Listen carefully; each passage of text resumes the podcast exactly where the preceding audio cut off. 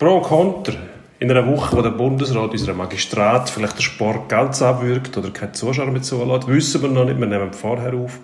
Darum, der Entscheid noch nicht bei uns integriert, aber wir haben genug Themen, darüber, darüber reden können.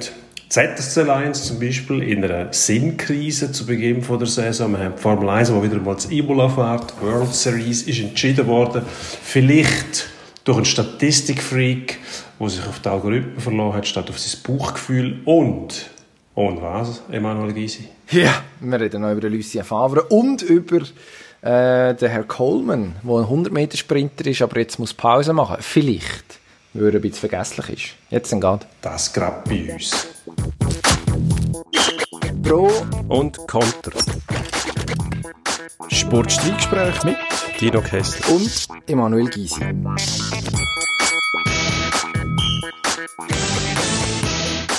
Ja, legen wir los. Ähm, Dino Kessler, wir sind wieder im Homeoffice. Ich glaube, das muss man noch dazu sagen. Vielleicht tönt es ein bisschen anders, das wissen wir jetzt noch nicht so genau.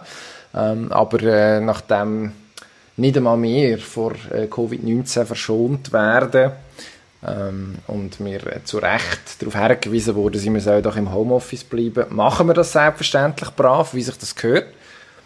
Und nehmen darum wieder äh, über, unsere, über unsere bereits im ersten Lockdown ähm, bewährte Hangout-Methoden auf. Also das nur zur Erklärung, falls irgendwie sich irgendjemand ähm, irritiert zeigt, dass es ein bisschen dumpfer oder anders oder sonst wie tönt. Das liegt daran, dass wir jetzt das Mikrofon wieder selber einstellen müssen und unsere technischen Fähigkeiten, naja, über das sollten wir, über die sollten wir wahrscheinlich den Mantel vom Schweigen legen. Machen wir doch das, ab sofort. Ich weiß nicht, immerhin bringen wir es fertig, dass wir, dass wir das Zeug auch schon haben können aufnehmen. Erfolgreich haben wir das über Wochen praktiziert. Und jetzt haben wir es auch wieder fertig gebracht, mindestens, dass wir uns, dass wir uns zwar nicht sehen, weil meine Kamera irgendwie nicht in Gang zu bringen ist, aber wir hören uns zumindest, sind in der Lage, das aufzunehmen. Aber das Problem muss ich anders lösen. Aber ja, scheinbar muss es noch schlimmer werden, bevor es besser wird. Haben wir eigentlich gehofft, dass es nicht so ist. Aber jetzt ist es so. Nun machen wir das Beste daraus. Jetzt machen wir es so, wie es äh, gewünscht gefordert ist, von der Hai aus wieder. Und ähm, ja, ja los, also, haben das sicher auch nicht erwartet, was jetzt passiert ist. Letztes Wochenende oder letzte Woche Beginn am Donnerstag zweimal vom Zug abgewatscht worden und am Dienstag auswärts 5-2. Was ist da los, Herr Kessler? Giftig, irgendwie Defensive plötzlich zusammengebrochen vor zwei Gegengol im Schnitt pro Spiel und plötzlich ist der Schnitt explodiert 6 gegen Goal der Heimgegenzug, 8 gegen Goal Inzug und jetzt 5 in Ambri. Ambri, wo bislang ja, offensiv sehr gitzig war, also nicht viel Goal geschossen hat. Gut, man hat, man hat Julius Nett rein, der vier reingehauen hat, von einem ins leere Goal, aber aus dem Spiel aus drei Goal, zwei Powerplay-Treffer. Zürich vorher im Powerplay wirklich stabil gewesen und plötzlich ganz leicht auszuspielen. Defensiv nicht mehr verlässlich ist, ist eine Mini-Krise, muss man sagen. Und man weiß gar nicht, wo das herkommt, weil ein Anlass dazu gibt Eigentlich nicht. Vielleicht der Schock von diesen Zugniederlagen. Vielleicht, also, vielleicht können wir ganz kurz hineinlassen. Unsere Kollegen von MySports haben äh, nach dem Match mit dem Christian Marti geschwätzt, ZSC-Verteidiger. Ähm, der hat es auch nicht so recht gewusst. Christian Marti, kurz nach dem Spiel ist es immer schwierig, nach Lösungen oder, oder Antworten zu suchen. Wie, wie sieht es heute bei Ihnen aus? Wie schwierig ist die Suche nach Antworten auf das Spiel?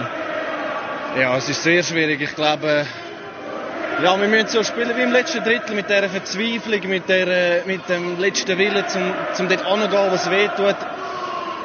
Wieso, dass das immer muss, äh, weiß nicht, 4 oder so, dass wir das machen im Moment, das ist äh, für mich persönlich ein bisschen unerklärlich es ist, äh, ja, das Frustrationslevel ist ziemlich hoch. Ich meine, ja. Wir sehen das wie die grössten Michis da aus im Moment. Das ist äh, frustrierend.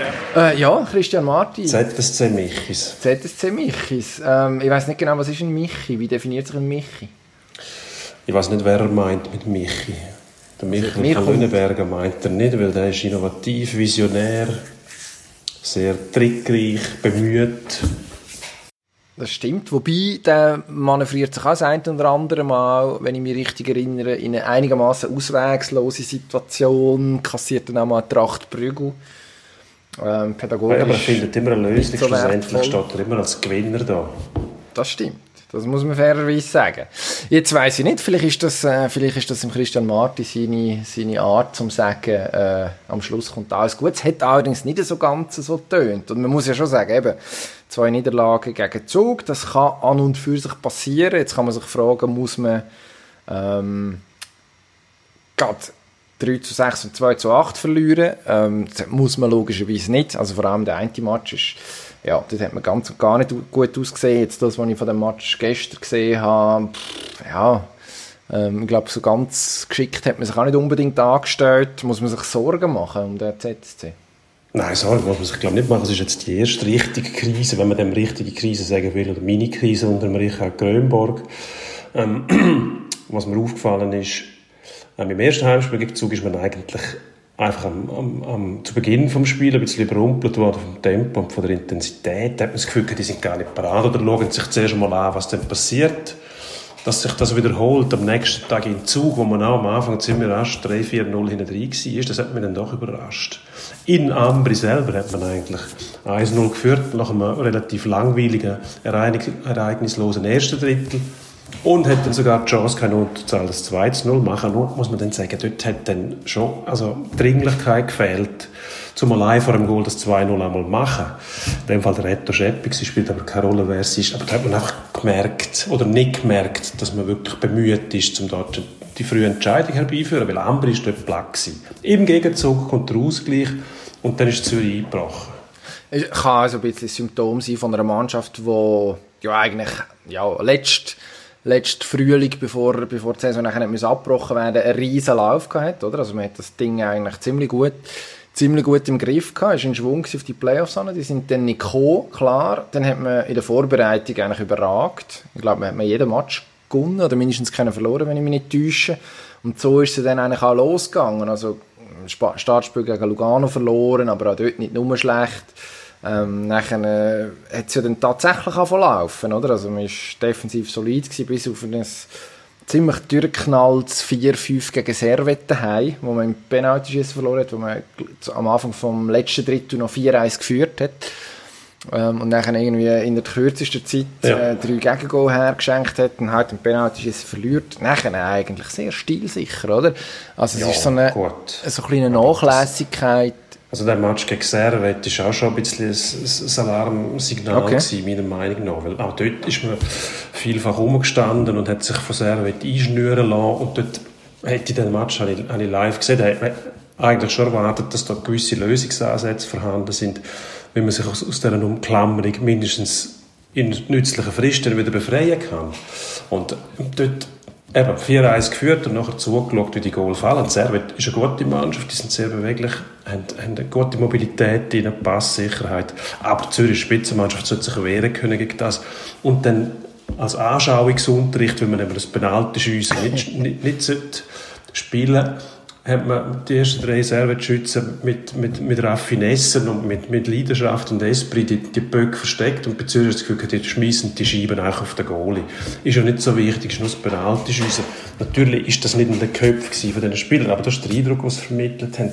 Da fehlt fast ein bisschen Dringlichkeit. Also, immer wenn der Gegner läuft, und viel Böckbesitz hat, dann zieht man sich zurück und versucht, das irgendwo so über die Runde zu schaukeln. Und das funktioniert Sieht so aus. Jetzt, was, was ich eigentlich sagen eben, du sagst, hast jetzt mehr das Wort Dringlichkeit gebraucht. Der Marti äh, redet von, von der Verzweiflung, die es brauche. Also es tönt verzweifelt, aber es ist ja so ein bisschen Hockey, äh, Hockey-Deutsch, oder? Also das, die Desperateness, wo man wo man äh, Desperate spielen, ist so ein stehender Begriff eigentlich. Äh, wir wissen etwa, was gemeint ist. Ich glaube, da geht es eigentlich auch genau um die Dringlichkeit, oder um den unbedingten Willen, äh, halt auch mal eine Entscheidung herbeizuführen. Ich glaube, das ist auch irgendwann noch etwas, von einer Mannschaft von der Spitze sich erwarten darf, zu Recht.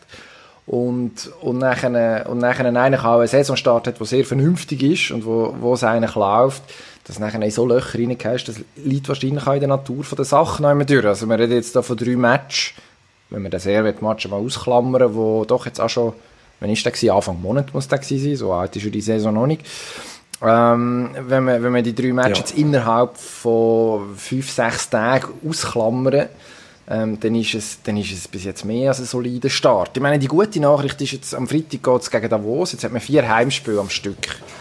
Ähm, da gibt es definitiv keine Ausreden ja. mehr. Klar, wahrscheinlich wird man jetzt dann ohne Zuschauer müssen spielen, von dem her, also ja, jetzt stochern wir da ziemlich im Trüben, weil wir es schlicht nicht wissen. Ähm, was der Bundesrat entscheidet heute Mittwochnachmittag, äh, nachdem wir aufnehmen. Aber äh, jetzt die vier Heimspiele, eines gegen Davos, da weiß man, was auf einem zukommt. Nachher zweimal Langnau, sicher ein Gegner, der nicht angenehm ist, aber wo ja, müssen wir uns nicht vormachen, mehr als schlagbar muss sein für die ZSC Lions. Also ich kann mir vorstellen, dass da nachher nach der Nazi-Pause, wo logischerweise aber keine Nazi-Pause im klassischen Sinn ist, weil ja die Nazi nicht spielt. Ähm, wir nachher schon wieder anders stöhnen, wenn wir uns mhm. über die ZSC 1 unterhalten. Dann wird man sagen, das ist ein Ja gut, das ist eine Momentaufnahme. Das Zwischentief, wo man sich... Ja, das ist eine Momentaufnahme, aber dann müssen wir uns, müssen wir uns darum kümmern. Also das sind nicht Niederlagen, die knapp zustande gekommen sind. Also ZSC 1 8-2 abgewatscht werden, nach einem 6-3 im Heimspiel und dann auf Ambri gehen und so äh, desavouiert werden. Klar, da muss ich schon sagen, da, da ist mir zu wenig einfach zum Alltag überzugehen, ja, es, kommt dann weiter. Ich glaube, da ist der Club, die Mannschaft ist auch den Anhänger etwas schuldig. Also irgendwo äh, sich nicht, nicht demontieren zu lassen Zug, das gehört glaube ich dazu. Ein Zug ist einer von der wahrscheinlich härtesten ähm, Rivalen um den Titel. Und ähm, was ich mich auch frage, ist, was, was passiert da genau auf dem Goalie-Posten? Also wir haben ziemlich früh mal gesehen, dass der Lukas Flöder quasi abgelöst worden ist vom Ludovic Weber und der Weber hat wie vor zwei Jahren in Freiburg eine sehr gute Startphase gehabt und ist dann geknickt. Also irgendwie, ja, wobei ich sagen muss, wenn du so im Stich gelassen wirst von der Mannschaft wie ein Zug, wird es schwierig für einen Goalie. Absolut. Nur, der Schaden ist jetzt mal angerichtet. Ich glaube nicht, dass du einfach zur, zum Alltag übergeht. Das muss man, schon, muss man schon analysieren innerhalb von der Mannschaft, auch was da genau passiert. Lukas Flöder im letzten Drittel in wieder im Goal gewesen. Er selber hat kein Goal mehr gekriegt. Niemand an, dass das einen Goalie-Wechsel geben wird jetzt wieder. Und wenn Lukas Flöder wieder im Goal stehen wird, ähm, eben, Natürlich kann eine Mannschaft jederzeit eine Krise haben. Man kann nicht jeden Match gewinnen im Verlauf einer Qualifikation. Macht auch niemand. Die Frage ist einfach, wie kommen die Niederlagen zustande? Und da äh, lässt sich ein bisschen ein Strickmuster erkennen. Immer wenn eine Mannschaft viel Böckbesitz hat im Angriffsdrittel, also im Abwehrdrittel von Zürich, dann weiß sich die Mannschaft irgendwie nicht zu helfen.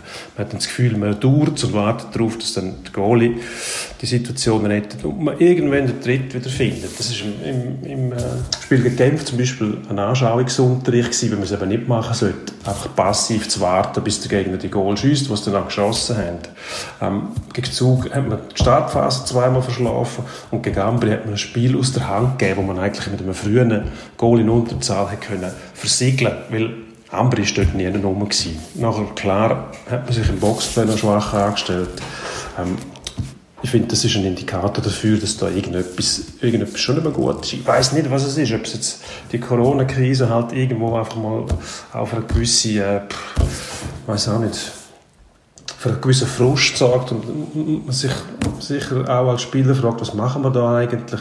Jetzt werden wir dann bald wieder aufhören und die ganzen Massnahmen, die man im Hockey getroffen hat, die ja eigentlich funktionierend werden gar nicht berücksichtigt. Das heißt, man muss dann plötzlich wieder ohne Zuschauer rauskommen wahrscheinlich. Also ich kann mir schon vorstellen, das ist nicht ein äh, Business. Ja, aber das ist ja für alle so, oder? Profis müssen da durch. Profis müssen da durch, das ist klar, die werden ja für das zahlen. Ja, also jetzt, was, was, was man beim Weber muss sagen, ist, wenn wir nochmal auf das zurückkommen, das denke mich schon interessant, oder? Jetzt haben wir, haben wir äh, eigentlich eine Situation gehabt, wo man davon ausgegangen dass er als Nummer 2 kommt und wahrscheinlich wird er das über die Saison auch sein. Ähm, er ist ja so ein bisschen die, ja, Trainer redet ja dann von der Hot Hand so gern, oder? Also der, der heiße Goalie, wo man wo man lässt laufen und also du hast es vorhin selber gesagt, hat Anfangs der Saison hat er ja praktisch nichts falsch gemacht. Also wenn man die ersten 1, 2, 3, 4, 5 Einsätze von ihm anschaut, hat der Fangquote alle über 94 Prozent waren. Also das ist, ja, muss ich niemandem erklären, das ist absoluter Spitzenwert. Ähm, hängt logischerweise nicht nur mit dem Goalie, sondern auch mit der Abwehr vorne dran zusammen, das ist auch klar. Ähm, aber dass der nachher nicht reinlässt, ist okay. Und ich, ich glaube auch nicht, dass man am Ja, logisch ist es okay. Das war vielleicht ein Test, um zu schauen, wie der reagiert. Dann. Vielleicht ist das das Problem, dass er dann gut ist, wenn er eigentlich weiß, dass er Nummer 1 B ist, wenn nicht Nummer 2 und, und halt eine starke Nummer 1 hat, die er unterstützt. Weil nachher ist es eigentlich, hat es schon geheißen, das war eine Wachablösung gewesen und von denen weg, mehr oder weniger, hat vielleicht auch die Mannschaft nicht mehr gleich gespielt. Wer weiß, dass wer in, in die Psyche von einer Mannschaft hineinsieht, dann würde es besser wissen. Weil natürlich verlässt sich die Mannschaft gerne auf einen Goalie. Und wenn du nicht zwei hast, die wirklich genau gleich gut sind und beide das Vertrauen der Spieler geniessen, dann ist einer bevorzugt und der andere vielleicht ein bisschen weniger. Immer auch noch bevorzugt, aber nicht so fest wie der andere. Und dann kann es natürlich dazu führen, dass unbewusst irgendwelche Vorgänge innerhalb der Mannschaft dazu führen, dass vielleicht nicht mehr alles so gleich läuft, weil man sich nicht gleich wohl fühlt mit dem einen hinten und das Gefühl hat, jetzt müsste aber wieder mal der andere kommen und der Trainer merkt das vielleicht gar nicht. Hm, möglich, möglich, das weiß ich nicht. Eben, müsste man jetzt wahrscheinlich einen fragen, wo, wo in dieser Garderobe hockt. Vielleicht wissen es die selber auch gar nicht so genau. Was man kann sagen über, über Weber ist natürlich auch, oder über Weber, ähm, dass er äh, letzte Saison in Freiburg ja eine Phase hatte, wo er, wo er sehr, sehr stark war. Äh, nein, aber dort war immer klar, gewesen, dass er eindeutig Nummer 2 ist hinter dem Berra. Also hat er dann, glaube hinten raus, ich habe jetzt nicht nachgeschaut, aber kaum mehr gespielt. Also du kannst als, als Trainer sagen am neuen Ort eigentlich, wenn du so einen hast und du glaubst daran, dass der gut ist und dass der vielleicht auch noch Potenzial hat, wenn lässt ihn spielen, wenn nicht in einer frühen Phase von der Saison, äh, wenn er einen Lauf hat sowieso und wenn es der Mannschaft einigermaßen läuft, umso besser.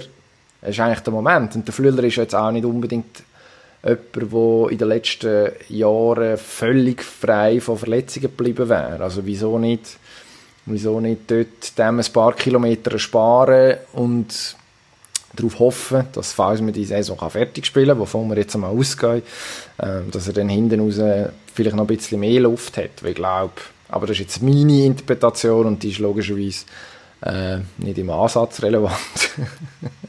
Aber ich glaube, dass, dass am Schluss der Lukas Flüeler auch im Kopf von der, von der Trainer beim ZSC äh, Nummer 1 ist. Ich weiß es nicht. Aber ich weiß auch nicht, ob es wirklich eine Goalie-Diskussion ist. Ich glaube, es ist eine Mannschaftsdiskussion, wenn man jetzt die Match anschaut, wo man jetzt so klar verloren hat. Also ich glaube, da muss ja, etwas gehen, aber gleichzeitig... Das, das ja, meine weiß nicht. Also ich glaube, es ist, es ist der Moment wo sich wahrscheinlich der eine oder andere fragt, was läuft eigentlich, aber in einem Monat wird man, wird man zurückschauen und sagen, ja, ist eine komische Phase gewesen. Ich denke es auch.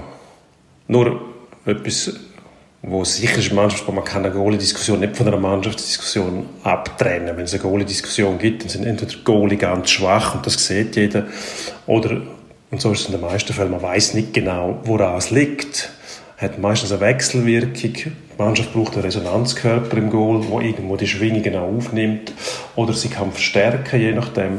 Und dass man darüber diskutiert, ist ja völlig logisch, wenn Zürich innerhalb von äh, drei Matches so viel Gegengol kassiert, zumindest einmal. Ähm, die Offensivproduktion mit 2, 2 und 3, hm, ja, die ist jetzt wahrscheinlich auch nicht so, wie sie sein sollte, aber wenn du musst, musst sieben Goal schiessen zum Gewinnen, musst neun Goal zum Schiessen und sechs Goal schiessen zum Gewinnen, dann stimmt irgendetwas nicht. Das ist auch klar und das ist sicher nicht das Spiel von Zürich, das hat man auch letztes Jahr gesehen, so viel Gegengol zu kassieren. Also irgendwo muss man da den Hebel wieder ansetzen. Jetzt, eine Goalie-Diskussion gibt es auch woanders, nämlich in der Bundesliga, beim Lucien Favre, ah. irgendwie bei Dortmund den Eindruck aufgeholt dass der Bürki gar nicht mehr so richtig Nummer eins ist. Ja, irgendwie schon. Wobei, ich habe das Gefühl, am Schluss ist das alles ein einziges Missverständnis, ein riesengroßes. Also, äh, die Diskussion ist aufgekommen am Wochenende, nachdem der Lucien Favre ähm, sich bemüßigt gefühlt hat, ich glaube, in einer, in einer Reporterin, einem Reporter von, vom deutschen Fernsehen zu sagen, ihm passt die Frage nicht. Ähm, nachdem der Marvin Hitz doch mehr gespielt hat, als man eigentlich erwartet hat. Roman Bürki, die eigentliche Nummer 1, nach Verletzungen ausgefallen, dann hat man den Hitz aber länger drinnen gelassen, als, eigentlich, als man eigentlich hätte müssen annehmen Und jetzt macht man in Deutschland aus dem schon wieder eine Diskussion darum, wer die wahre Nummer 1 ist bei Borussia Dortmund. Ähm, wer ist es? Weißt du das? Ich weiß es nicht. Ich, ich weiß es nicht. Für mich ist der Bürger Nummer eins. Also wenn ich die, wenn ich, wenn ich die beiden Goalie vergleiche, nur schon von der Ausstrahlung her, komm, ich bin jetzt vom Bürger viel mehr überzeugt. Und der hat ja eigentlich weniger, mehr oder weniger immer gute Leistungen gebracht. Ich meine, wenn man in Deutschland von, von, von konstant guten Goalie-Leistungen redet, dann hat man immer den Manuel Neuer vor Augen. Und ich glaube, mit dem kann man niemand vergleichen. Das ist ein ausgewöhnlicher Goalie. Nachher hat es in der Bundesliga hinten dran eigentlich nur sehr gute Goalie. Nicht so überragend gute wie der Neuer, weil der Neuer ist der Neuer und alle anderen sind nicht der Neuer. Darum ist der, ist der Bürki auch der Bürki und der Hitz ist der Hitz. Aber für mich ist der Bürki ganz klar mit seiner Ausstrahlung und seinem Talent Nummer 1 in Dortmund. Der Hitz finde ich eine gute Nummer 2, aber für mich ist das keine Diskussion, muss ich ehrlich sagen. Ich weiß auch nicht, nur wir müssen in Deutschland natürlich jeder Happen gerne aufgenommen, ähm, zehnmal gehaut, abgeschluckt, wieder gehaut, ausgehustet und dann nochmal geschluckt, wenn es um die Bundesliga geht. Und das sind natürlich dankbare Themen. Ich glaube, die deutschen die deutschen Medienleute haben sich auch zum, zum Jux gemacht, gerne ein bisschen vom Fahrer rumzuhacken, weil er einfach auch ein Typ ist, wo vielleicht nicht jedem Reflex nachgibt, wie sie sich das gewöhnt sind, sondern eben auch ein bisschen anders stickt. Und äh, vielleicht, äh, wenn sie so provozieren mit diesen mit Ideen. Wahrscheinlich schon. Ähm, eigentlich, also eben, wenn man, wenn man mich jetzt würde fragen und wie beim ZSC, auch da bin ich nicht maßgeblich, wer Nummer eins ist, aber eigentlich ist der Fall klar. Also man hat, äh, hat was ist glaube krank gewesen, äh, hat, äh, vorher hat er Hüftprobleme gehabt, der Bürki, darum hat er zwei Spiele verpasst, dann hat man ihn gegen Hoffenheim und gegen äh, Lazio draussen gelassen. Ähm, eben länger als, als ursprünglich mindestens angenommen, dass es nötig ist. Im Endeffekt verstehe ich nicht, was der Favre damit bezwecken will, dass er nicht einfach sagt, und das ist ja eigentlich die Frage wer ist Nummer eins, oder? Also kann man doch eigentlich sagen, normalerweise sagt man auch, im Gegensatz zum Eishockey, im Fußball, der Goalie sollte etwa wissen, wo er steht, sollte wissen, wer ist Nummer eins, wer ist Nummer zwei, dass es irgendwie die Sicherheit gibt. Sonst ja. destabilisierst du einen. Jetzt weiss ich nicht, ob das irgendein taktischer Kniff ist, ob man, ob das Gefühl hat, da müssen Roman wirklich da irgendwie ein Feuer machen oder irgendwas. Ähm, aber da erstaunt mich der Favre dann, was du sagst. Am Schluss ist er einer, der nicht, wo, wo nicht unbedingt jetzt das Spiel immer so mitspielt. Er macht sich durch das einfach das Leben unnötig schwer. Also Absolut, das verstehe ich ja. nicht, warum du dort nicht einfach sagst, look, okay, der Fall ist klar, unsere Nummer 1 ist immer der Roman gewesen, wird immer der Roman bleiben oder so ungefähr. Ja. Ähm, den Vertrag hat man lang verlängert, jetzt hätte Michael Zorg sich noch äußern wo dann gesagt hat, für ihn ist die Nummer 1 Diskussion eigentlich keine Diskussion, also das, was wir sagen und das, was eigentlich auch die Öffentlichkeit erwartet. Und dort fange ich an zu verstutzen, warum also ein Trainer die Baustelle eigentlich bewusst aufmacht. Also es ist eigentlich, es ist ja eigentlich so eine, ja, eine Softballfrage, oder? Also da, ich du, kommst, du kommst, du kommst das angeschmissen über und kannst eigentlich sagen, da erwartet gar niemand, dass du eine Diskussion daraus machst. Und er macht sie nachher selber. Also schießt sich eigentlich selber ins Bein. Ich weiß nicht, ob er das bewusst macht. Ich könnte mir noch vorstellen, dass seine, seine, seine Renitenz gegen gewisse, gegen gewisse äh, Reporter, die halt dort in dem Zirkus dabei sind, Beatwriters, die einfach das Spiel nicht will mitmachen und sich dann vielleicht äh, reflexartig aus dieser Diskussion verabschiedet, statt ganz einfach zu sagen, der Bürger ist meine Nummer eins, fertig, Diskussion erledigt. So kann er nämlich Nahrung viel eher entziehen, als wenn er sich so kryptisch verhaltet und überall aus allem ein Rätsel machen will, oder? Das finde ich, bin ich absolut deiner Meinung. Und eben, in meinem Eindruck, der Bürger Nummer eins, dann sag doch das, um Himmels Willen. Und wenn es nicht so ist, dann diskutierst du das intern oder, oder lässt intern irgendwie etwas durchsickern, hey, du musst dich wieder bemühen, bemühen. Der andere ist, ist auf den Fersen, aber gegen aussen ist es auch für die Mannschaft wichtig zu wissen, dass da hinten im Goal überhaupt kein Diskussionsbedarf besteht. Weil sonst verunsichert ist nur die Leute und eben hast du dann permanente Unruhe, weil in der Presse immer wieder spekuliert wird ja, endgültig. Und was natürlich nachher, wenn wir bei der Presse sind, auch dazu kommt, also eben, im Favre sein Standing ist irgendwann durch und ich bin mir weiterhin nicht sicher, an was das liegt. Also ich glaube, er ist für viele in der deutschen Medienlandschaft nicht so greifbar, wie, sie, wie man es auch gerne hat. Eben, kommt genau. dann noch von außen, also ist nicht nur Schweizer, sondern eben auch noch äh, muttersprachlich französischsprachig, was die ganze Sache, ich glaube, das eine oder andere Mal tatsächlich verkompliziert, weil einfach, ja, banal, aber so Zwischentöne nicht immer, äh, nicht immer so eindeutig sind, wie man, wie man sich das, keine Ahnung, beim Udo Lattek selig irgendwie gewöhnt Ja, das hat man wahrscheinlich das Bild vor Augen, also den knallharten deutschen Bundesliga-Trainer, der immer ganz klare Aussagen treffen muss und der Favre, der eher als Tüftler, als, als Ausbildner bekannt ist, sich da auch mal ziert, eben die Aussagen zu tätigen. Da verschafft er sich selber einfach ein unnötiges Problem. Ähm, aber es ist nicht seine Art, das müssen wir uns auch bewusst sein. Es ist tatsächlich nicht seine Art, einfach zack auf den Tisch zu hauen und zu sagen, außer er tickt mal aus und dann sagt, das geht nicht, das findet er die unter Schublade, das macht er dann schon. Aber wenn es in der aktuellen Diskussion stattfindet, sollte, um eben auch so Diskussionen mal beenden, dort sollte er sich einmal einen Schubf geben und sagen, um das, um das eben so erledigen können, das ist ja so und so, fertig, keine Diskussion. Ja, was, was ich mich dann immer frage, in Dortmund hat man das ja gewusst, wo man ihn verpflichtet hat, dass es so ist. Also es ist keine neue Eigenschaft am Lucien Favre, es war überall so, gewesen. in Deutschland auch immer ein Thema gewesen. Ähm, ja. Jetzt also, ja gut, aber das ist. Wenn man nicht anschaut, ist er der erfolgreichste Dortmund-Trainer überhaupt, oder? Also es gibt eigentlich keinen Grund zur Klage. Jetzt kann man sagen, ja, der grosse Titel fehlt, ähm, ja, äh, Glückwunsch, äh, du kommst einfach in einer, in einer Situation an den Trainerjob in Dortmund an, wo Bayern München mittlerweile dermaßen weit enteilt ist, was auch finanzielle Möglichkeiten angeht, dass, dass es schon schwieriger ist als zu Zeiten von Ottmar Hitzfeld, die Bayern zu zum Beispiel. Ähm, dass man dann dort nicht stärker noch darauf achtet, dass man so einen Trainer vielleicht auch abschirmt oder äh, ja, dafür sorgt, dass so Diskussionen gar nicht erst entstehen. Das ist mir dann auch nicht ganz klar. Also da würde ich mir in Dortmund auch ein bisschen mehr Sensibilität von Seiten von denen, die auf der Seite von Lucien Favre sollten stehen, nämlich seine Vorgesetzten und Kollegen, würde ich mir da durchaus auch erwarten. Ah, ich glaube, das ist, ist auch ein bisschen eine Frage von Pragmatismus, das Gehen und das Nehmen. Oder? Einerseits äh, würde ich das von Dortmund auch erwarten, andererseits erwarte ich von Lucien Favre aber auch, dass er sich ein Stück weit den Gepflogenheiten anpasst und eben derige Sachen dann auch so regelt, wie man es von ihm erwartet. Nämlich mit, mit dann halt einmal harten Aussagen, da fällt mir kein Zacken aus der Krone, wenn er sagt, der Bürger ist meine Nummer eins Diskussion beendet. Im Gegenteil.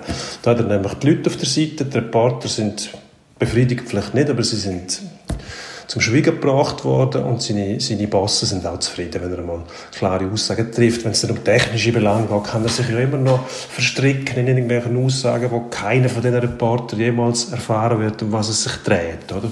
Das macht ja auch seinen Reiz aus, dass er eben mehr ja. weiß als andere und das auch so überbringen kann finde ich lustig, es müssen ja auch nicht alle gleich sein, aber es gibt Belange von dem Job, wo einfach ganz klare Aussagen gefragt sind und dort müsste er sich ein bisschen mehr anpassen.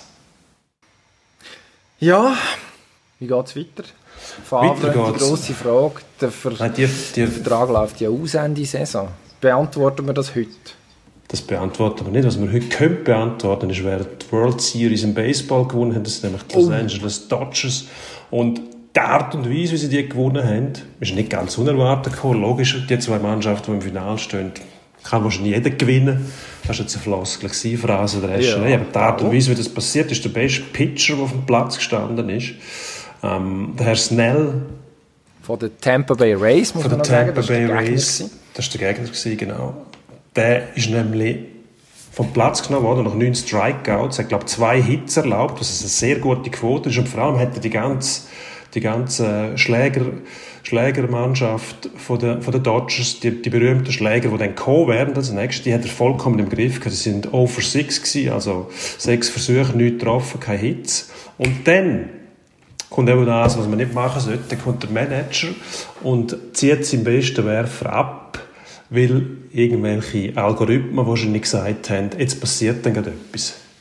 Ja, so sieht es aus, ja. Im Endeffekt. Also, hat, äh, Herr Snell... Tief durchgeschnauft. Ja, es ist schwierig, es ist schwierig. Nein, also, ich bin ja grundsätzlich jemand, der äh, Statistiken und äh, deren Interpretation und auch die Hilfnahme von denen ähm, durchaus äh, positiv gegenübersteht. In diesem konkreten Fall fällt es mir schwer, da wirklich äh, zur Verteidigung vom äh, Herr Cash, Kevin Cash heißt der Mann, der den Entscheid am Schluss gefällt hat. Äh, der, Bis heute der, immer noch Manager von der Tampa Bay Race.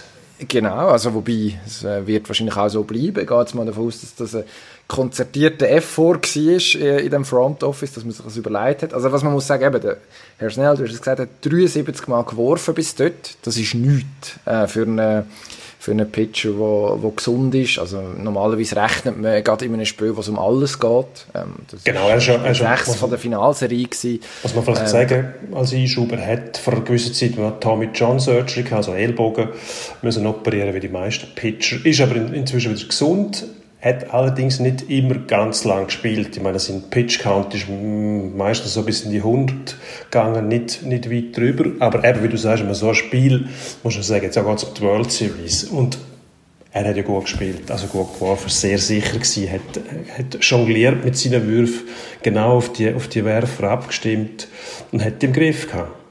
Eben, genau. Also du hast, äh, und, und, wir hätten dann nach 73 äh, Pitches aus dem Spiel genommen. Also man ist weit weg von den 100, die du jetzt vorhin angesprochen hast. Ähm, de, in, den, in den Playoffs, das ist jetzt halt noch die alte Doktrin, aber die funktioniert dann zum Teil mm, ja, je nach Bauchgefühl von einem, von einem, von einem Trainer nicht so schlecht. Also ist, kann man da bis auf ich weiß jetzt nicht, ob der Blake Snell der Kandidat gewesen wäre dafür, aber bis auf 120, 130 Pitches aufgehen, ohne ohne dass irgendjemand mit den Wimpern zuckt und jemand das kritisiert. Ob das nötig gewesen wäre, weiß ich nicht.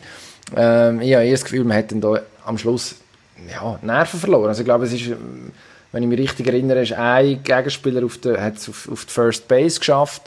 Ähm, und, und dann, und dann wäre nachher wieder die, die Mitte von der, von der Dodgers Order gekommen ähm, wo man dann irgendwie nicht das Gefühl hat, dass er die ein drittes Mal, also jetzt wird es sehr Baseball-spezifisch, vielleicht müssen wir das ein bisschen abkürzen, ähm, aber es sind ja neun Schläger äh, pro, pro Team, die hier antreten und äh, man sagt statistisch, dass beim dritten Mal, wo der gleiche Werfer gegen den gleichen Schläger antritt, dass dann so die Vorteile langsam in Richtung vom Schlägerkippen äh, vereinfacht formuliert. Und offenbar hat man dem Snell das nicht zutraut, dass er dann die noch ein drittes Mal in Schach haltet. Äh, mir kommt dann immer, aber das ist jetzt gemein, weil ähm, als jemand, der den San Francisco Giants zugetan ist, ähm, haben wir in den letzten zehn Jahren da viele lässige Pitching-Performances äh, anschauen. Mir kommt dann immer der Madison Bumgarner in Sinn, der 2014 irgendwie mit äh, zwei Tagen Pause noch einmal 100 Pitches geschmissen hat und mehr oder weniger die Finalserie gegen Kansas City allein gewonnen hat. Das gibt es dann eben auch. Und jetzt ist die Frage, was sagt uns das alles? Sind jetzt die Statistiken auch nichts wert, die da beizogen werden? Das glaube Nein, das ich, glaube ich auch nicht. nicht. Ich glaube auch nicht, dass die nichts wert sind. Die Statistiken sind so viel wert wie die Leute, die sie, die sie verwenden. Und das geht darum, dass die, die Statistiken nicht einfach nur können billige Algorithmen sein, die man irgendwann mit einem Fingerschnippen einsetzt, sondern man muss wissen, wenn. Und darum sind die Statistiken eben auch wertvoll in der, in der Hand von Fachleuten. Das ist ja das, was ich, was ich versuche zu verstehen. Oder? Es geht nicht darum, die Statistiken ähm, für unwichtig zu erklären. Überhaupt. Die Statistiken sind wichtig und, und zum Beispiel im Eishockey brauchen alle, alle, die irgendetwas verstehen und irgendetwas erreichen, brauchen die Statistiken schon längstens. Es geht darum, dass man nicht auf, allein aufgrund von der Statistiken kann Mannschaften zusammenstellen und Spiel entscheiden. Das funktioniert nicht, weil Psychologie spielt da immer eine Rolle. Und der Billy Bean, der Manager von den Oakland A's, der eigentlich verantwortlich ist für den Film Moneyball zum Beispiel, ähm, hat ja gesagt, my shit doesn't work in the postseason. Das heißt, dann, wenn es noch emotionaler wird und die ganze, die ganze ähm, Stimmungsschwankungen noch größere Rolle spielen können, dann muss ich mir eben auch auf den Bauch verlassen können und sagen, hm, auf was vertraue ich jetzt? Sagt jetzt die Statistik das Richtige oder, oder gesehen jetzt, wenn, wenn du den Pitcher zugeschaut hast in dem Spiel, hast du gemerkt, der ist voll auf der Höhe von seiner Aufgabe. Der ist überhaupt nicht am Schwanken oder irgendetwas, der hat die Leute im Griff. Und wo der gegangen ist, hat ähm, der Nächste, der dran war bei den Dodgers, Dodgers wer ist das gewesen? Nein, nicht der ähm, Mookie Betts, echt. Das müsste jetzt noch schauen.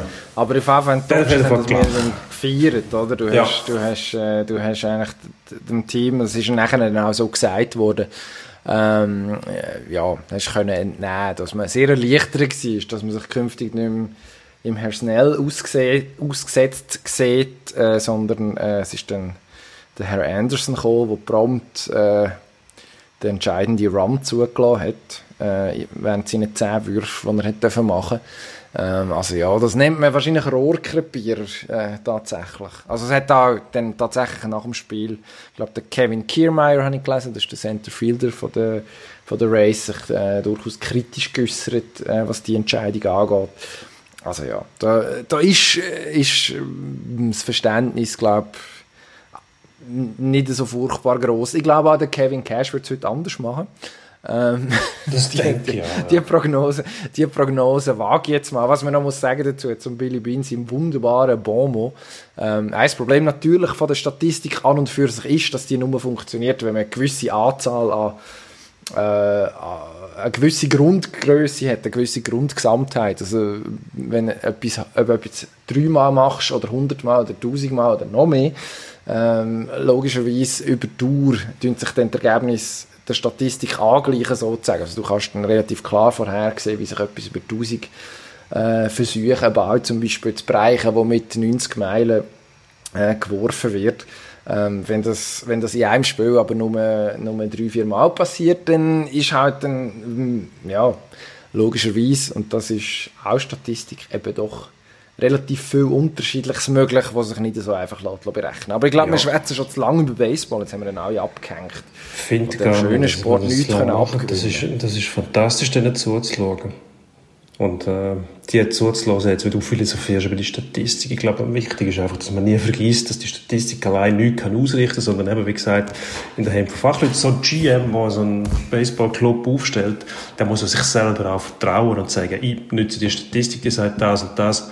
Wenn ich weiß wie die Spieler ticken und das weiß er. Oder das Bauchgefühl von einem Trainer, von einem Manager, wo, wo seine Spieler kennt und der muss dem vertrauen. Wenn der sieht, der Werfer oder der Schläger, der ist irgendwie tickt er nicht richtig, heute stimmt etwas nicht, dann musst du handeln, sonst lässt du machen. Fertig. Und bevor wir jetzt Ziellinien erreichen und zum Endspurt wechseln, gehen wir noch schnell zur Formel 1, was ganz schnell weitergeht, nämlich schon am Wochenende in Imola. Herrlich, wieder zurück auf der Strecke in der Emilia Romagna, wo früher fix zum äh, WM-Kalender gehört, hat seit einigen Jahren leider nicht mehr. Ähm, die herrliche Strecke dort mit dieser Vorgeschichte, leider auch traurig, am 1. Mai 94 Tod von Ayrton Senna und nach einem Crash in der Tamburello-Kurve. Jetzt kehren wir zurück aufgrund vom Covid-Fahrplan mit dem Lewis Hamilton als größter Fahrer von der Geschichte mit 92 Siegen auf dem Weg Als Fahrer mit dem meisten Sieg, wohlgemerkt. Ja, genau ob er der grösste ist von der Geschichte, das haben wir, glaube ich, schon diskutiert. Ich glaube, weiter, ich glaube das, also für mich ändert es tatsächlich nichts, äh, ob, er jetzt, ob er jetzt 91 oder 92 GP-Sieg hat. Äh, der wird auch die 100 noch locker knacken. Ähm, ob er der grösste ist, weiss ich wegen dem trotzdem nicht. Weil einfach dermaßen keine Konkurrenz um war in den letzten Jahren. Mercedes so von A bis Z alles dominiert hat und gleich nicht jedes Mal Weltmeister geworden ist. Aber ich weiss, das haben wir, glaube vor zwei oder vor drei Wochen schon einmal ziemlich genau so diskutiert. Ja. Ähm, ja, also da fehlt mir dann schon am Ende die, so die totale Dominanz. Äh, immer, oder jetzt in der letzten mindestens schwache Teamkollegen gehabt, Gegner, die keine Autos hatten, die im Ansatz auf der Höhe gewesen wären.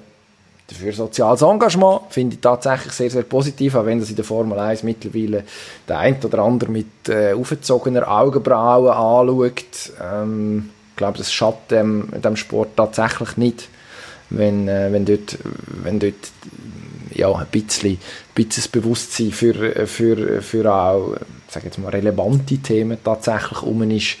Ja, bin ich ja, sicher. Das macht es eigentlich gut jetzt unter den neuen Besitzer, unter dem Bernie Ecclestone, wo heute, ja, Mittwoch, 28. Happy Oktober, Birthday. 90 wird. Happy Birthday, Bernie. Wenn du zuhörst, gehst du nicht zu hart mit uns ins Gericht, gell? Unter Bernie hat es so etwas nie gegeben. Da ist ja alles soziale Medien und so weiter, ist alles ausgeschlossen gewesen. Es ist darum gegangen, den Zirkus möglichst elitär zu halten und, und abseits von, von weltlichen Themen wie Facebook und Twitter und so weiter. Ähm, ich glaube, da hat man schon Fortschritt gemacht, eben auch, dass sich engagieren für äh, humanitäre Sachen und so weiter. Das gehört einfach dazu heutzutage, anders geht es nicht mehr. Da hat man tatsächlich Fortschritt gemacht. Und was ich eben auch schön finde, ist, dass man jetzt zwar unter der Knute von der Covid-Pandemie wieder auf die schönen alten Strecken zurückkommt, wo wirklich noch Racerstrecken sind und nicht irgendwelche, irgendwelche Kunstprodukte von Designern, wo, wo es nur darum geht, dass die Strecken möglichst breit sind und, und konstruiert für die Autos, die man bald auch nicht mehr fährt wo man muss mit künstlichen Hilfsmitteln zum Überholen bringen, finde ich, finde ich eigentlich alles Quatsch. Das Racing sollte auch wieder weg von diesen Hybridmodellen. Das muss, muss eine Nische sein, wo man einfach mit lauten Motoren rast und überholt wird, irgendwie aus dem Windschatten raus und sonst halt nicht. Aber eben, auch die, das, das, immer eine Marke muss so dominant sein, das macht es ja eigentlich nur langweilig, oder? Im Prinzip sollte in jedem Rennen jeder Pilot die Chance haben, um das Rennen zu gewinnen. Und dann macht es halt der, der die beste Tagesform hat oder sonst der Beste ist, der macht es dann halt aus, aber dass immer nur einer gewinnt und sonst niemand, das, äh, ja, eben, die Leute sind ja begeistert, wenn es Rennen gibt, wo, wo, wo, wo es regnet oder wo mal einer rausgeht und dann andere gewinnen. Ich erinnere an Monza, wo äh, Gasly gewonnen hat, irgendwie McLaren auf dem zweiten oder dritten Platz. So muss es eigentlich sein, ein bisschen Abwechslung. Aber eben, die Strecke hätte mir nutzt man es nicht. Es wird dann, wenn es wieder normal ist, wenn es Formel 1 dann noch gibt, wird man wieder irgendwo in Shanghai fahren und in, in Singapur, wo wie Singapur das Nachtrennen hat, eigentlich einen gewissen Reiz. Aber eben so, so, so Strecken wie Nürburgring oder Imola oder auch jetzt das letzte Portimao sieht man dann nicht mehr. Finde ich irgendwie schade da sind wir uns einig, wobei eben, ich glaube, das eine, das eine müsste das andere gar nicht ausschließen. Ich glaube, man könnte, also, man könnte da neue Strecken bauen, die spektakulär sind. Es wird einfach auf, zum Teil auf die falschen Sachen Wert gelegt. Also ich glaube, grundsätzlich genug Sturzraum, äh, würde man TÜV sagen, also irgendwie Auslauf, äh, dass man halt nicht geht, also äh, Imola ist ein gutes Stichwort mit der Tamburello-Kurve, dass man eben nicht gerade in der, in der, in der Mauer landet ähm, sondern, sondern äh, mindestens mal noch halbwegs unbeschadet nachher aus dem Fahrzeug entsteigt, wenn man sich einen Fahrfehler geleistet hat. Ich glaube, das dürfen wir das dürfen wir den, den Fahrern schon zugestehen und auch, äh, ja, ich glaube, das ist grundsätzlich, also ist eine spektakuläre Aussage, ich weiss, äh, finde ich jetzt grundsätzlich keine schlechte Entwicklung. Was ich nicht verstehe, ist, warum man nicht, also wenn man so Kurs tatsächlich schon designt, warum man es nicht stärker darauf anlegt, dass es tatsächlich, dass man eben zum Beispiel auch ähm, die Leistung von einem Fahrzeug bis zu einem gewissen Punkt versucht rauszunehmen. Also, dass man, dass man so gewisse, gewisse Parameter ein bisschen versucht zu neutralisieren, dass eben Mercedes nicht auf jeder Strecke mehr oder weniger so ultimativ kann dominieren kann, wie es im Moment der Fall ist. Aber, ja. Äh, ja, ja. ich glaube, das ist, da müssen wir, da müssen wir wahrscheinlich den Bernie Ecclestone tatsächlich mal zuschalten, um das Thema zu ja, aber nicht heute an seinem Geburtstag, sondern eventuell nächste Woche. Vielleicht hätte er schauen, ob er dann mitmacht. Weil gut, jetzt wechseln wir ganz schnell in Endspurt und dort heisst es auch Endspurt, also sehr schnell. Endspurt. Sehr schnell. Endspurt. Also, äh, Borussia Mönchengladbach am Dienstag kurz vor der grossen Sensation gestanden, gegen Real Madrid 2-0 geführt, noch in der 87. Minute, dann verloren. Ähm, irgendjemand, der an diesem Podcast regelmäßig teilnimmt, ist Gladbach-Fan. Ja. Ähm, Gino, was, was, ist, was zum Teufel? Das wäre die Sensation ja. vom Jahr gewesen. Es tut mir, je, je länger das, die Spiele einmal dauern, umso schwieriger wird es für Gladbach, irgendwie Ganten zu behalten. Das war ja letztes Mal, glaube ich, gegen Inter schon so, gewesen, wo man dann äh, Tag fast an, an sich, glaube der Sieg noch hergeschenkt hat. Jetzt da nochmal noch mal so extrem. Ist vielleicht auch eine Frage von der Erfahrung. Die Mannschaft muss auf dem, auf dem internationalen Parkett einfach noch lernen, so, so einen Sieg dann auch heimzubringen und sich nicht beeindrucken lassen von grossen Namen.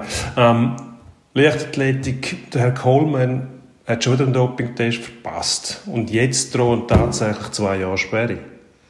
Ja, also wenn es jetzt keine gibt, dann weiß ich auch nicht, dann können wir den Laden einfach zumachen. Also Christian Coleman, Amerikaner, ja schon vor äh, ungefähr einem Jahr eigentlich gesperrt worden, weil er dreimal nicht dort auftaucht ist, wo er eigentlich hätte müssen sein, wo ein Dopingkontrolleur haben testen Jetzt ist ihm das wieder passiert, dass er innerhalb von einem Jahr dreimal nicht hat können aufgefunden werden. Ähm, ich glaube nicht, dass sich äh, die die AIU, die sich äh, ja, im, beim Internationalen Leichtathletikverband um die Einhaltung von diesen, von diesen Regeln kümmert, also die unabhängige Integritätskommission, dass sich die zweimal einen Formfehler wird leisten ähm, tatsächlich der Herr Coleman also noch eines davon kommt, nein. Ich glaube, jetzt ist er weg, das heißt Olympia, so dass es dann stattfindet nächsten Sommer, findet ohne einen von den Top-Favoriten über 100 Meter statt. Eigentlich schade, aber ja, selber die Schuld. Ähm, ein bisschen, wenn es einem wichtig ist und wenn man schon einig verwünscht worden ist, beziehungsweise fast verwünscht worden wäre, beim Test zu verpassen, vielleicht müsste man sich auch gleich ein bisschen anstrengen. Angestrengt hat sich auch der Paolo Duca, Sportchef von Ambri, hat, äh, man hat es ganz am Anfang besprochen, der Julius Nettin verpflichtet, der gegen ZSC gerade mal vier Kisten geschossen hat. Volltreffer. Zum dem Endspurt, im Sinn vom Endspurt treu zu bleiben, mache ich es jetzt ganz schnell, im Gegensatz zum Herrn Gysi vorher. Es ist eine grosse Leistung von Paulo Duque, immer wieder diese Spieler zu finden. Wird zuerst Dominik Kubalik, grabt Superstars aus, eigentlich in Spee, wo sich dann als tatsächliche Superstars entwickeln. Julius Netter ist auch so einer Topscorer in Finnland, bucht jetzt vor allem wie verrückt. Man muss sich einfach ein bisschen bemühen, nicht immer nur dem, den Gegner Spieler abkaufen, sondern auch mal ein bisschen scouten, vielleicht dann Querhinweise an andere Sportchefs. Ähm, Fußball, die Nazifrau schlägt Rumänien, aber leider ist jemand nicht dabei gewesen, wo wir ganz gerne gesehen hätten. Ja, Bettina Brühlert, unsere geschätzte Kollegin und äh, etwa die auch schon mal Produzentin von dem Podcast, Nationalspielerin bei GC, ja, schon länger nicht im Nazi-Aufgebot. Äh, wir freuen uns ja, dass wir die Rumäninnen geschlagen haben. Ähm, und jetzt kurz davor stehen, die EM, die EM-Quali klar zu machen, aber eigentlich ohne Betty. Alles nichts wert. Am Wochenende St. Gallen in der Super League gegen FC Basel. Gefühlt ein Spitzenspiel, auch wenn beide zuletzt geschwächelt haben. Ähm, wer findet wieder in die Spur. Ich würde gerne sagen Basel, aber traue trau dem Braten nicht. Und darum äh, eher St. Gallen. St. Gallen, nein, ich glaube, der FCB tatsächlich hat ja jetzt auch Pause gehabt, zwangsläufig mit dem Lausanne-Match, der gefällt hat, äh, der ausgefallen ist, der nicht können stattfinden ähm, die neuen die neue Spieler Kasami und Konsorten, äh, da hat man schon noch eins aufgerüstet. Ich glaube, der FCB sportlich mindestens müsste einigermaßen laufen. Also ungefähr der Platz 2 in der Super League. Ja, ist Pflicht und das bringt man an. Bin ich überzeugt. Tipp 2-1 St. Gallen. Dann sage ich 0-1 Basel. Gut. Irgendein Kopfballgoal, wo dann aber noch äh, der, der Ball vom Skispein von einem St. Galler irgendwie nach einer Ecke am Kopf von einem Basler Verteidiger landet und dann nickt ihn dann ein. So wird es rauskommen. Ähm, ja, so ist es. Äh, so, wir werden nächste Woche können kontrollieren, ob es tatsächlich so rauskommt. Wahrscheinlich nicht. Ähm, wir werden uns dann rechtfertigen, warum es alles anders kam und es ein spektakuläres 4-4 gegeben hat oder was auch immer. Wir wären froh, wenn ihr uns trotzdem würdet abonnieren Spotify, App, Podcast, was auch immer. Und uns gewogen bleibt. Bis nächste Woche. Bis nächste Woche.